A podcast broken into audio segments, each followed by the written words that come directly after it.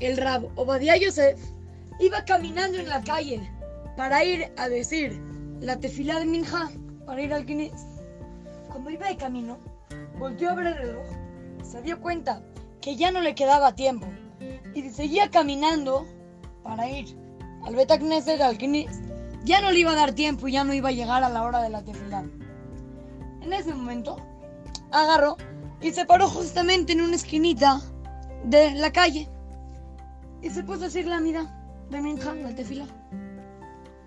A la mitad de la mira iba pasando por ahí un muchacho egipcio. El bravo de Yosef en ese momento estaba en Egipto como jajam. Entonces iba pasando un muchacho egipcio, lo vio y agarró, no se aguantó y le empezó a aventar piedras al jajam a Rabo Yosef. Le empezó a echar piedras.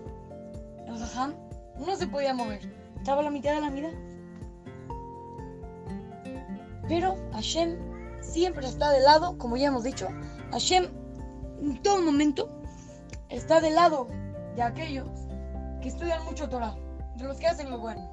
Entonces hizo que justamente en ese momento vaya pasando por ahí un policía que vio al, muchacho joven echándole piedras, lo amonestó y lo echó del lugar.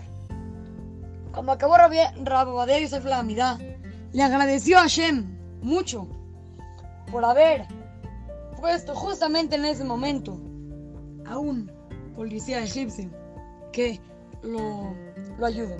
Hay que aprender nosotros que Hashem todo el tiempo está del lado de los que hacen lo que Hashem pide. Hashem pidió que, que estudiemos mucha Torah. Entonces hay que estudiar mucha Torah. Hashem nos, va a ayudar a que podamos hacerlo. Hashem pidió que ayudemos al compañero. Pues hay que ayudarlo. Ahorita que estamos en la casa todo el día por la cuarentena esta del horrible coronavirus. Nosotros hay que hacer lo que Hashem espera de nosotros. Hay que ayudar en casa a los papás. Hay que ayudarles a barrer, a trapear, a limpiar, a recoger la casa, a tender la cama. Hay que, no hay que hacer echadotes en el sillón todo el día jugando ahí en el Nintendo. Hay que hacer cosas productivas, hay que hacer cosas que valen la pena y que Hashem espera de nosotros. Así es que, los saluda su querido amigo Shimon Romano para Try to Go Kids, Talmud Torah, Monte Sinaí.